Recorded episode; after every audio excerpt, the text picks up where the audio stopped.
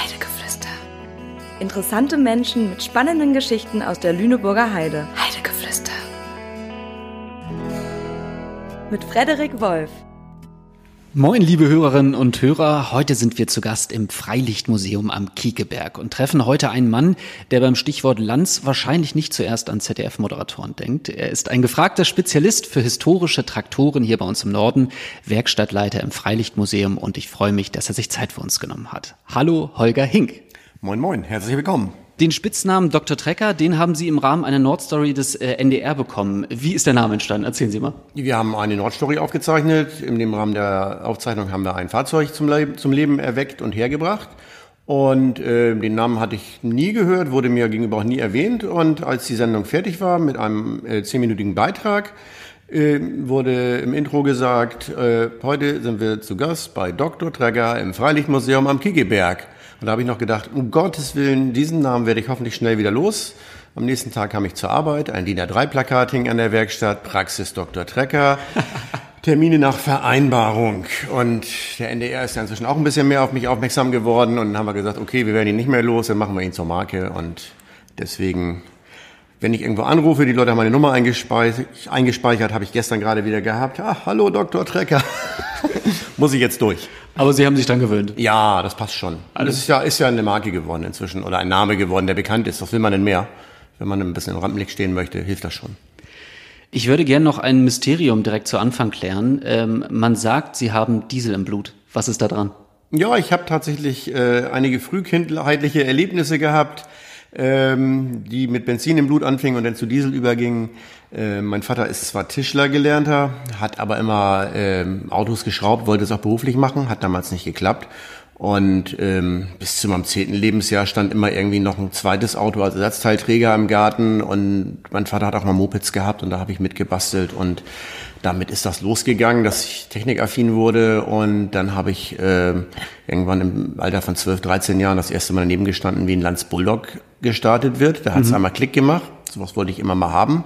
Zwischendurch habe ich dann mal gedacht, hm, die Preise rennen davon bei diesen Fahrzeugen, das wird nichts habe ich mir also einen Job gesucht, wo ich mehrere Landsbulldog zum Spielen habe. Und ja, und mittlerweile arbeite ich mich immer tiefer ein. Ähm, ich habe, bevor ich hier gearbeitet habe, Fahrzeuge nach 1960 äh, unter den Händen gehabt. Mhm. Und heute ist der Schwerpunkt Fahrzeuge von 1915 bis 1916, äh, 60, Entschuldigung. Und ähm, das ist also ein sehr interessantes Spektrum, weil das sich von heutiger Technik sehr ab, äh, sehr weit entfernt. Mhm. Also das heißt, die Faszination für Schrauben und Tüfteln äh, ist sozusagen schon in der Kindheit bei Ihnen gestartet? Ja, das ist in, im, im äh, Alter von, von vier, fünf Jahren, glaube ich, schon in die Wiege gelegt worden, so ein bisschen. Oh ja. Also ich habe mir das erste Fahrrad aus Einzelteilen zusammengebaut im Alter von sieben Jahren. Wow. Da ist ein halbes Fahrrad äh, auf dem Sperrmüll gewesen und da haben wir ein ganzes verkehrssicheres von gemacht und Gut, zu Anfang hatte man das mit den Schraubensicherungen und Federringen noch nicht so drauf, das ist ab und zu was abgefallen, aber ich sage jetzt mal so, im Alter von acht, neun Jahren war ich schon in der Lage, ein ganzes Fahrrad zusammenzubauen, aus Einzelteilen oder ein Fahrrad zu lackieren und solche Sachen. Da war ich froh, dass ich vernünftig fahren konnte in dem Alter. Die einen sagen so, die anderen sagen so. dafür, konnte ich, dafür konnte ich andere Sachen nicht, die gleich andere konnten. Okay. Ähm, Sie sind jetzt seit äh, über fünf Jahren Werkstattleiter im Freilichtmuseum am Kiekeberg und betreuen mit Ihrem Team eine Vielzahl historischer Maschinen. Äh, wie unterscheidet sich Ihre Arbeit von äh, der Arbeit in so einer konventionellen Auto- oder Landmaschinenwerkstatt heute? In einer konventionellen Werkstatt äh, geht es meistens darum, relativ schnell ein sehr gutes Ergebnis äh, zu bekommen. Da wird also sehr viel an Teilen auch getauscht und die Maschine muss schnell wieder raus. Hier geht es eigentlich darum, die historische Geschichte des Fahrzeuges zu erhalten. Also es wird oftmals instand gesetzt, die alte Optik bleibt, die Patina. Und ähm, es liegt uns am Herzen, alte Teile instand zu setzen. Also wir überholen auch Lichtmaschinenanlasser selber und ich habe da äh, Fahrzeuge in der Werkstatt oder hier im Museum stehen. Wenn da ein Teil kaputt geht oder mir, ich mache eins kaputt, dann muss ich selber nachbauen, weil es das einfach nicht mehr gibt. Ich habe das eine Fahrzeug erst gesehen, acht Stück weltweit noch vorhanden. Ähm, da gibt's nichts mehr für. Da kann man für den Motor noch was auftreiben, der Rest war's dann. Und da wird einfach nachgebaut. Insofern, äh, der Unterschied ist wirklich hier mit ganz viel sorgsamen Behutsamkeit, ähm, die Teile schonend in den Händen zu bearbeiten, gangbar machen und möglichst wenig kaputt zu machen. Wie haben Sie sich das beigebracht? Weil das ist ja nun Handwerk, was heute dann nicht mehr so üblich ist. Ich habe äh, Anfang der 90er in einem Opel-Autohaus gelernt Und dort wurde noch wirklich sehr viel instand gesetzt vom Blech und von den Motoren. Habe also richtig Motoreninstandsetzung noch mitgemacht dort mhm. und äh, Ausbeularbeiten. Es wurde viel ausgebeult selber. Wir hatten eine eigene Lackiererei. Und da habe ich es halt von der Pike aus von Fachleuten noch lernen können. Und der Rest ist halt über, über die Routine und irgendwann bestimmte Sachen, die man immer weggeben muss, extern, die teuer sind, äh, überlegt man sich irgendwann mal, ob man es selber machen kann. Und mittlerweile sind Einspritzdüsen habe ich früher mal gelernt in der Ausbildung, habe ich nie mit zu tun gehabt danach. Ähm, setzen wir selber in Stand, können wir äh, abdrücken. Und wenn alles klappt, kommt jetzt demnächst noch ein Einspritzpumpenprüfstand. Die meisten Traktoren haben Dieselmotoren und Einspritzpumpen, deswegen brauchen wir so, brauchen wir nicht. Aber es ist halt ein Vorteil, wenn ich eine Einspritzpumpe selber in Stand setzen kann und einstellen kann. Und wir haben aber auch hier eine ganz gute Lobby in der Gegend. Und wenn man als Museumsdirektor, in Anführungsstrichen Museumswerkstattleiter, äh, mal anklopft, öffnen sich auch Türen, die für Privatschrauber oftmals nicht aufgehen. Also wir haben da eine sehr gute Lobby und werden sehr gut unterstützt. Und viele Firmen und Privatleute äh, vermachen uns auch tolle Sachen und Werkzeuge. Den Gag müssen mit dem Museumsdirektor müssen wir, glaube ich, noch erklären. Ja, letztes Jahr äh, wurde ich mal interviewt für eine Zeitung und da bin ich dann vom äh, Werkstattleiter zum Museumsdirektor befördert worden. So stand es am nächsten Tag in der Tagespresse. Herr Zimmermann, unser Museumsdirektor, mein Chef, hat das am nächsten Tag quittiert mit, ja, Herr Hink, jetzt ist jeder mal dran. Ne? Aber der Gehaltscheck ist dann ausgeblieben. Ja, es ist leider ausgeblieben. Da wird wieder doch sehr aufs Kleingedruckte im Vertrag hingewiesen. Achso, okay. Ähm, Im Freilichtmuseum gibt es das sogenannte Agrarium. Das sind über 3000 Quadratmeter Vergangenheit, Gegenwart und Zukunft der Landwirtschaft und der Lebensmittelproduktion. Ähm, hier sind auch eine Vielzahl von historischen Maschinen ausgestellt. Für alle Technikfans, die noch nicht dort waren und sich dafür interessieren, können Sie mal so einen kleinen Einblick geben, was da für Schätzchen bei Ihnen stehen? Ja, also wir haben dort Fahrzeuge ab 1915 das geht eigentlich mal los, sage ich jetzt mal mit einem Glühkopf äh, Motorflug von 1915. Ähm, da gibt es, glaube ich, einen von in Deutschland. Das ist ein Avance mit einem schwedischen Glühkopfmotor. Ähm, dann haben wir im Prinzip die ganze Geschichte der landwirtschaftlichen äh, Mechanisierung da. Und bei den Motoren geht es los um 1915 auch, Dampfmaschinen auch und ähm, gibt Fahrzeuge mit äh, 10 Liter Hubraum, Einzylindermotor, Benzin-Petroleummotor, gibt auch Fahrzeuge aus den äh, 20ern mit relativ modernen Motorkonzepten schon. Mhm. Ähm, wir haben sehr viel außergewöhnliche Traktoren ähm, unkonventionelle Antriebe, wir haben einen Holzgasschlepper, wir haben einen Schlepper mit einem Junkers Gegenkolbenmotor und jeder, der ein bisschen was von Trecker kennt und hier mal langsam mit Bedacht durchläuft, wird feststellen, oh, die haben doch noch einige Sachen, die nicht ganz von der Stange sind. Okay. Ich war selbst schon in der Ausstellung und äh, direkt am Anfang der Ausstellung steht eine riesige Dampflokomotive von 1918, glaube ich. Mhm. 19 Tonnen schwer. Ja. So ein Golf 3. Es gibt noch ganz viele andere tolle Automarken, Audi, Skoda und Mercedes, BMW. Ähm, wie, glaube ich, klappt über eine Tonne leer. Mhm. Ähm, mit 19 Tonnen können die doch nicht über den Acker gefahren sein. Die, die sinken noch ein. Sind tatsächlich damit nicht über den Acker gefahren. Mhm. Das ist eine Fluglokomotive, nennt sich sowas. Das Fahrzeug hat eine Seilwinde unten unter. Da gehört ein zweites Fahrzeug zu und man ist rechts und links neben dem Acker gefahren und hat mit einer Seilwinde einen Flug über das Feld gezogen zwischen zwei dieser Fahrzeuge. Wir haben auch drüben ein Modell, wo man das sehen kann. Da kann der Gast das hier im Museum natürlich auch sehen. Und ähm, da hat man eine Bodenbearbeitung gemacht, äh, ganz modern, ohne Bodenverdichtung, hat man geflügt und der Flug ist geräuschlos über den Acker gezogen worden ist. Da sitzt noch jemand drauf, der ein bisschen lenkt, der die, die, die Furche nachkorrigieren kann. Und ich habe sowas selber 2017 in Nordhorn mal gesehen. Das ist also eine sehr interessante Vorstellung. Wie lange hat sich das Prinzip denn gehalten? Weil ich, also hört sich total spannend an, aber war das auch effektiv? Das war effektiv. Das haben meistens aber nur Lohnunternehmer gemacht, weil man sehr viel Fläche haben musste dafür. Da braucht man jetzt mit dem Acker von 50 100 Meter nicht mit anfangen. Auf- und Abbauen dauert sehr lange. Die Firma Otto Meyer im, aus dem Emsland, Emsland hat bis äh, Anfang der 60er mit sowas als Lohnunternehmer noch gearbeitet. Da gibt's auch noch einige Fahrzeuge von dem, äh, die im Emsland Museum zu besichtigen sind. Ah. Jetzt, wenn ich mir vorstelle, Sie haben da eine Dampflokomotive von 1918 stehen. Sie haben das gerade schon mal so ein bisschen angerissen. Aber da gehen Sie ja nicht irgendwie auf ein Online-Portal und sagen, wenn Sie die reparieren wollen, ein neues Teil brauchen, ich bestelle das mal eben, drei Tage versandfertig und ab die Post. Das Fahrzeug ist tatsächlich, das ist eins, was wir nicht im Betrieb haben. Mhm. Wir haben zwei Dampflokomobile, zwei Dampfmaschinen, die funktionsfähig sind. Das haben wir nicht im Betrieb, das Fahrzeug, aber das ist tatsächlich ein so dermaßen äh, in Großserien gefertigtes Fahrzeug, dass für dieses Fahrzeug in England noch einiges zu kriegen ist, weil diese Fola äh, Dampffluggarnituren ähm, sehr verbreitet sind. In Deutschland gibt es, glaube ich, mindestens drei noch. Zurzeit ist, glaube ich, eine noch einsatzfähig. Und ähm, da gibt es noch eine ganze Menge für, da gibt es auch wirklich Pläne für, da gibt es fast alles. Also da haben wir unsere Dampfmaschinen, die wir selber hier haben, die sind da schon etwas spezieller, weil da nicht solche Massen von gefertigt wurden. Aber das wäre jetzt bei dem Fahrzeug relativ möglich, Fachleute zu finden, die einen unterstützen können. Letztendlich, wenn man im Bereich von Kesseln und Pumpen ist, da wird der Nachhand auf Handarbeit nachgefertigt. Also dieses Museum hat auch für eine Maschine äh, in den 90ern schon mal einen Kessel nachbauen lassen. Okay. Weil äh, Kessel waren damals schon Handarbeit und heute gibt es noch ein, zwei Firmen in Deutschland, die sowas herstellen können. Das ist aber äh, ja unbezahlbar eigentlich heutzutage. Unbezahlbar. Ähm, also Ersatzteile ähm, bekommen Sie dann oder fertigen Sie sich selbst an? Wie sieht's denn mit dem Werkzeug dafür aus? Werkzeuge ist eigentlich standardisiert. Mhm. Ähm, man hat im Regelfall bei Fahrzeugen vor 1940 hat man äh, aus Deutschland hat man Zollgewinde mit metrischen Köpfen, also das ist bis heute das gängige System. Die Gewinde sind halt anders und bei den ganz alten Sachen, bei der Fohle hat man halt auch Zollschlüssel, aber das ist alles gängig.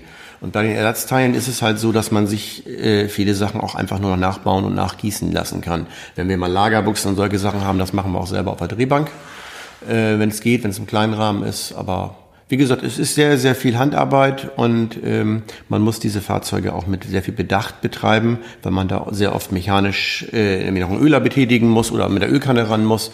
Ähm, wenn man das so nutzen würde wie heutige Fahrzeuge, kann man an so einer Dampfmaschine oder einem stationären Motor sehr viel kaputt machen, weil da muss man eben noch von Hand sehr viel Sachen machen während des Betriebes. Sonst stirbt das einfach ganz langsam. Ah. Haben Sie ein Lieblingsexponat in der Ausstellung, wo Sie sagen, oh, da schlägt Ihr Herz ganz besonders für? Ja, es gibt mehrere, aber ein, eins von dreien, sage ich jetzt mal, was ich besonders hervorheben möchte, ist unser Wur-Schlepper. Die Firma August Wur aus Hamburg-Volksdorf hat in den 30ern eine kurze Zeit lang Schlepper mit einem sogenannten Junkers Gegenkolbenmotor gefertigt. Das sind also von den Dieselmotoren meine liebsten Dieselmotoren. Ich habe auch selber einen Schlepper mit so einem Motor. Und dieser Schlepper ähm, steht im Agrarium auch in der Ausstellung, wird in den nächsten Jahren auch wieder betriebsfähig gemacht. Der Motor ist sehr schlecht. Wir haben seit zwei, drei Jahren einen neuwertigen Ersatzmotor stehen dafür. Und das sind Motoren, die zum Beispiel bei 10 Grad minus sich von Hand mit ein bis zwei Kurbelumdrehungen starten lassen. Das, äh, der Schlepper durfte aber nicht produziert worden mehr, äh, als es in der 30er äh, Richtung Krieg ging, weil dann nur noch Leute Trecker bauen durften, die in großen Massen hergestellt werden. Und Firma Wohr war eine kleine Dorfschmiede, hat einen sehr leistungsstarken äh, Schlepper gebaut, der hat sogar einen Zugpendel serienmäßig gehabt und durfte aber eben dann nicht gebaut werden. Da gibt's also die böse Zungen behaupten, die haben ja Fotos und Prospekte fabriziert als Träger.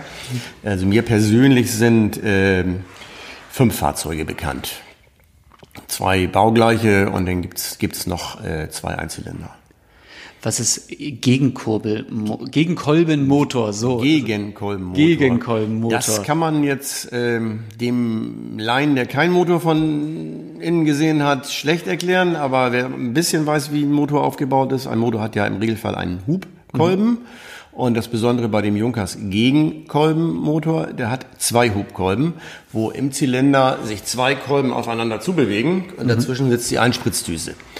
Das hat die Firma Junkers auch äh, für Schiffsmotoren entwickelt. Es gab auch äh, Anfang der 40er sogar Flugmotoren, die damit funktioniert haben. Und ähm, diese Motoren zeichnen sich dadurch aus, dass sie sehr, sehr guten Wirkungsgrad haben und dass sie sehr gut anspringen. Dieselmotoren, die bei Kälte gut anspringen als Direkteinspritzer, gab es in den 30ern sehr, sehr wenig, wenn überhaupt.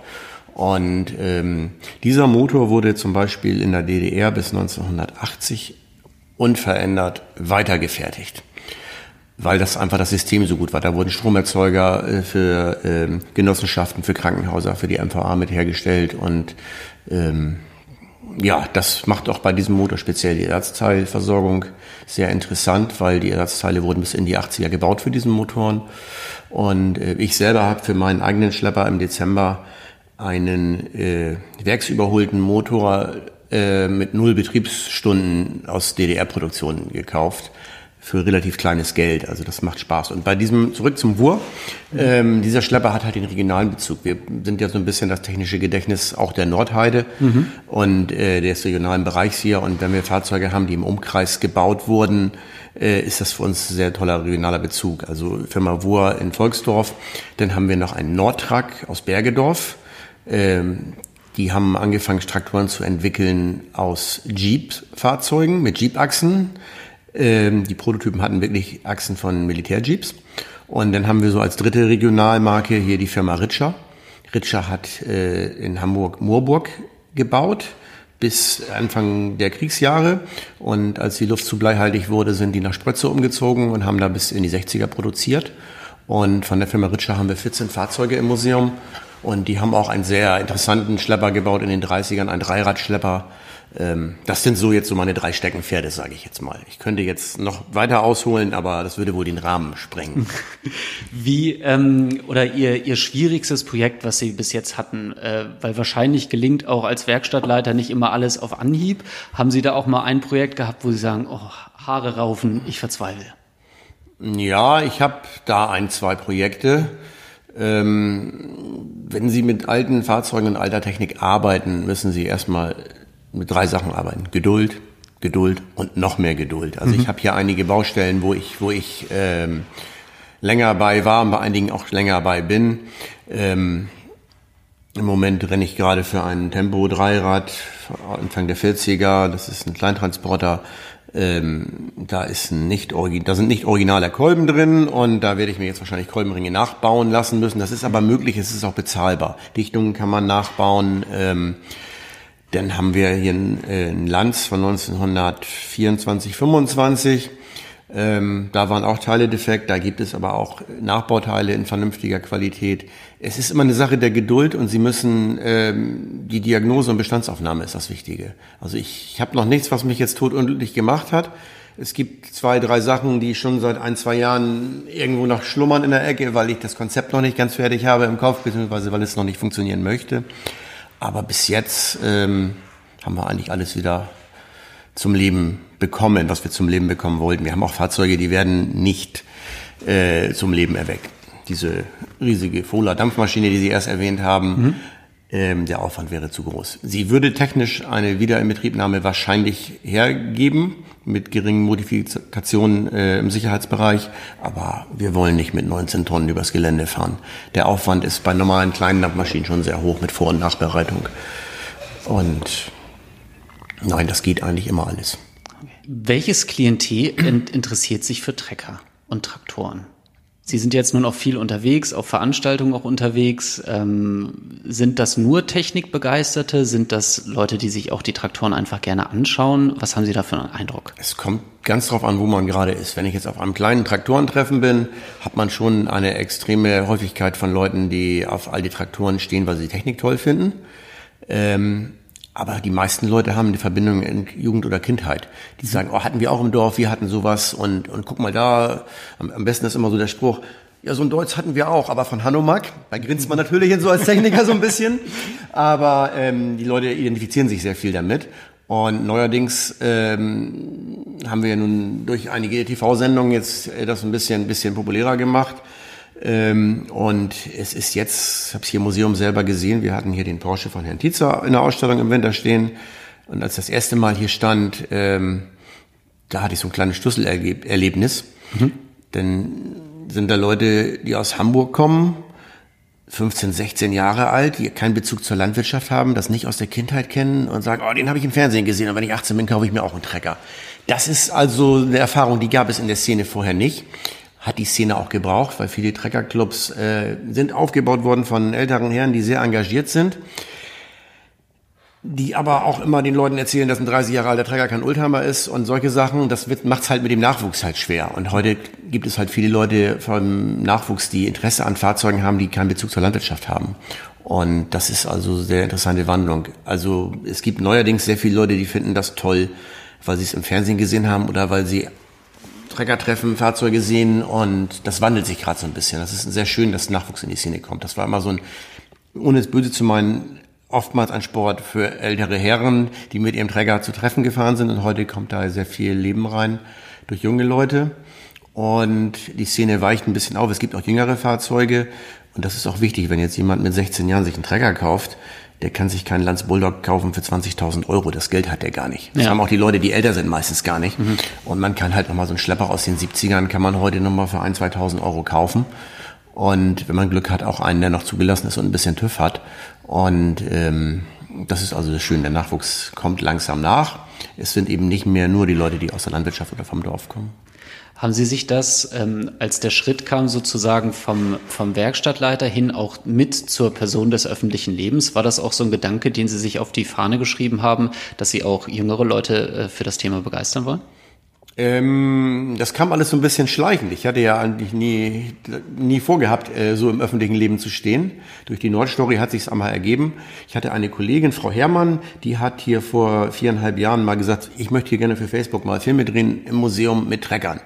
Das war die Initialzündung, wo ich gemerkt habe, das geht gut vor der Kamera. Und ähm, das hat sich dann so entwickelt und dass ich jetzt ein bisschen mit dem NDR mit Treckerfahrer dürfen das mitmische und da auch äh, Filme für Social Media mit denen drehe, ähm, hat sich das dann in die Richtung bewegt, dass wir einfach äh, das merken, dass wir sehr viel junges Publikum haben. Und ich bin letztes Jahr fürs Museum äh, in Brockstedt auf dem Bulldog-Treffen gewesen. Einmal im Jahr fahren wir zu einem Schleppertreffen hin und stellen als Museum ein Fahrzeug aus. Und da habe ich also wirklich vier, fünf Stunden nur gestanden und den Leuten, überwiegend jüngeren Leuten, erzählt über das Museum, was meine Arbeit ist. Und äh, habe ich so nicht geplant gehabt, aber es ist total toll, wenn das Interesse da ist, gerade bei jungen Leuten. Das ist immer wichtig. Man muss die Leute, ich bin auch in der Freiwilligen Feuerwehr und im Schützenverein war ich lange aktiv. Ich bin noch drin, aber nicht mehr aktiv. Und äh, das ist äh, bei jeder Sache, man muss die Leute erreichen, wenn sie jung sind.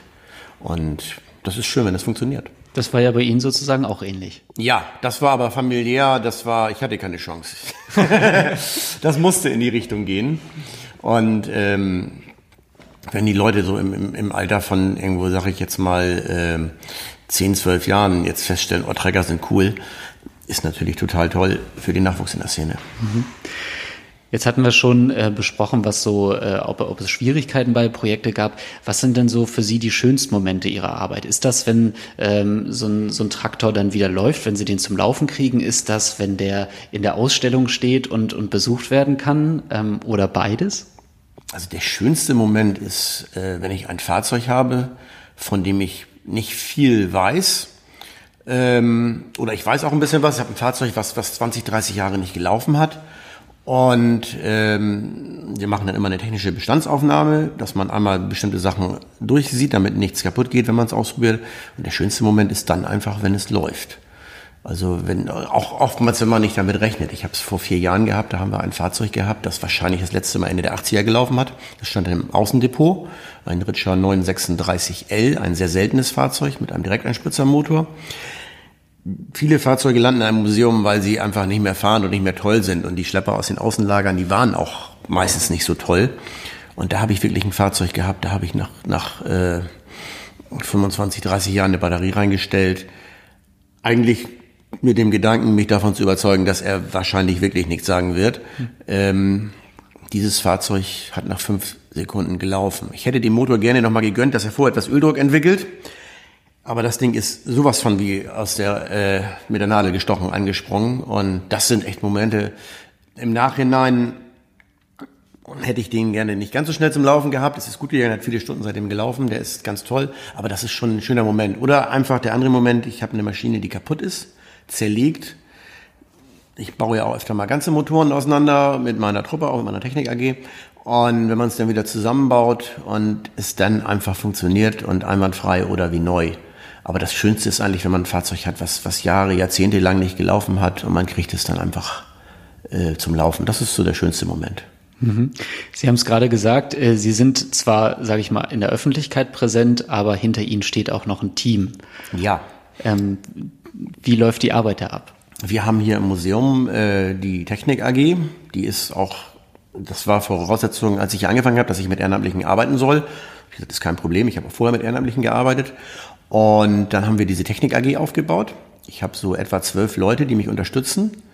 Ähm, bevor jetzt die ganzen Anfragen kommen, wir sind ausgebucht, wir können keine Leute aufnehmen.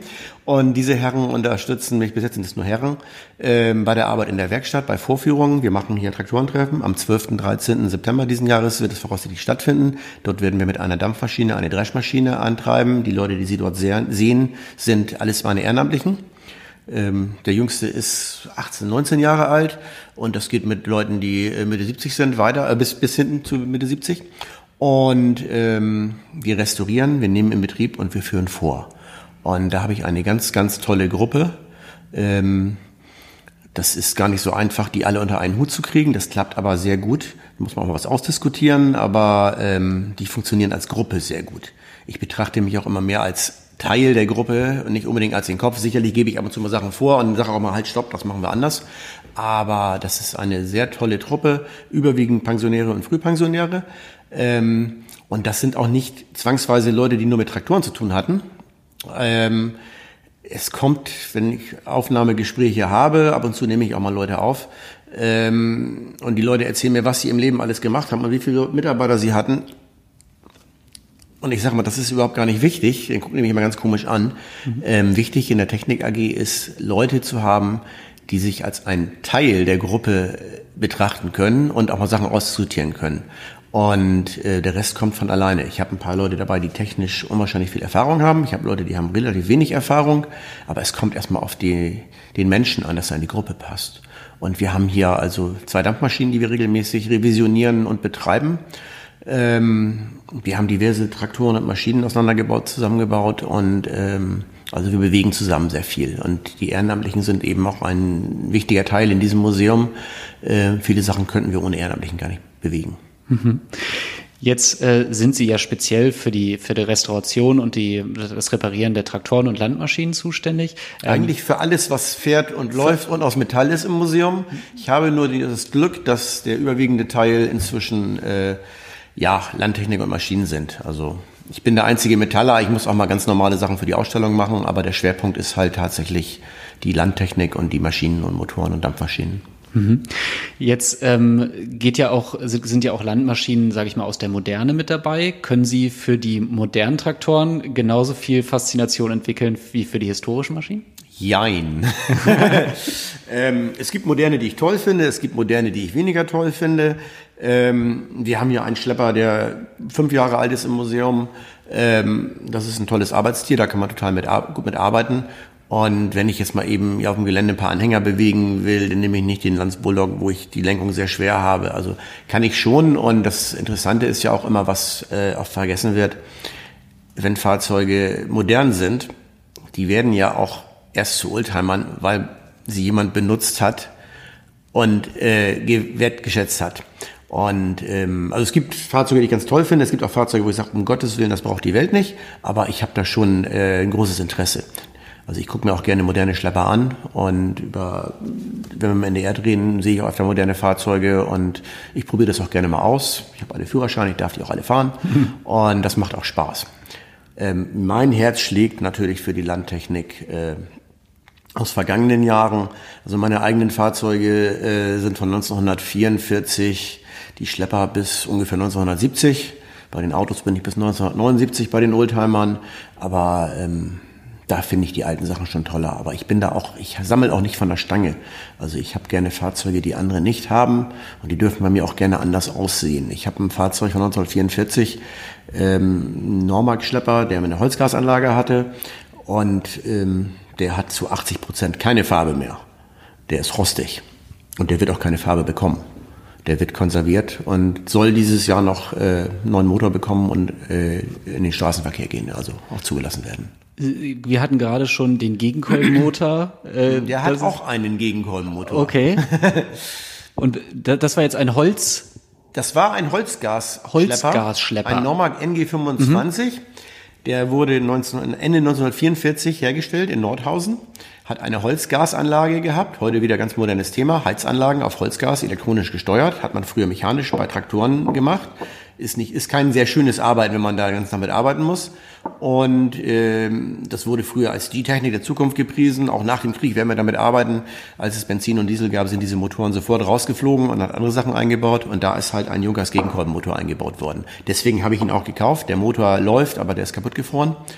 Und da wird jetzt diesen Sommer ein neuer Motor eingebaut und der soll auch zugelassen werden. Und also 1944 ist auch schon mal eine Nummer vom Alter. Das mhm. ist kein Fahrzeug, was original ist. Das ist eben sehr umgebaut worden. Die Holzgasanlage ist nicht mehr da, ist ein anderer Motor. Es ist aber TÜV-fähig. Ich habe das schon Vorgespräch mit dem TÜV-Prüfer gehabt.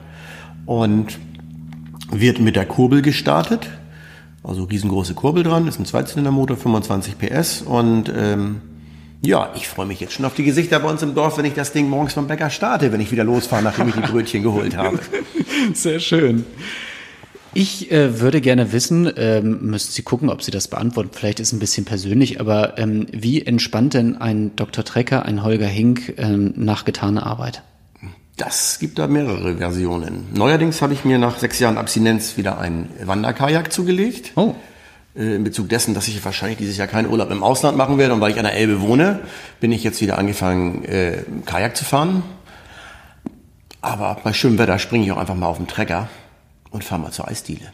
Ah. Das geht auch. Aber grundsätzlich ähm, in meiner Freizeit geht auch sehr viel mit Abschalten und Entspannen, also Paddeln. Ich liege auch gerne am Strand. Ich lese viel. Äh, also ich bin jemand, der sehr aktiv bei der Arbeit agiert.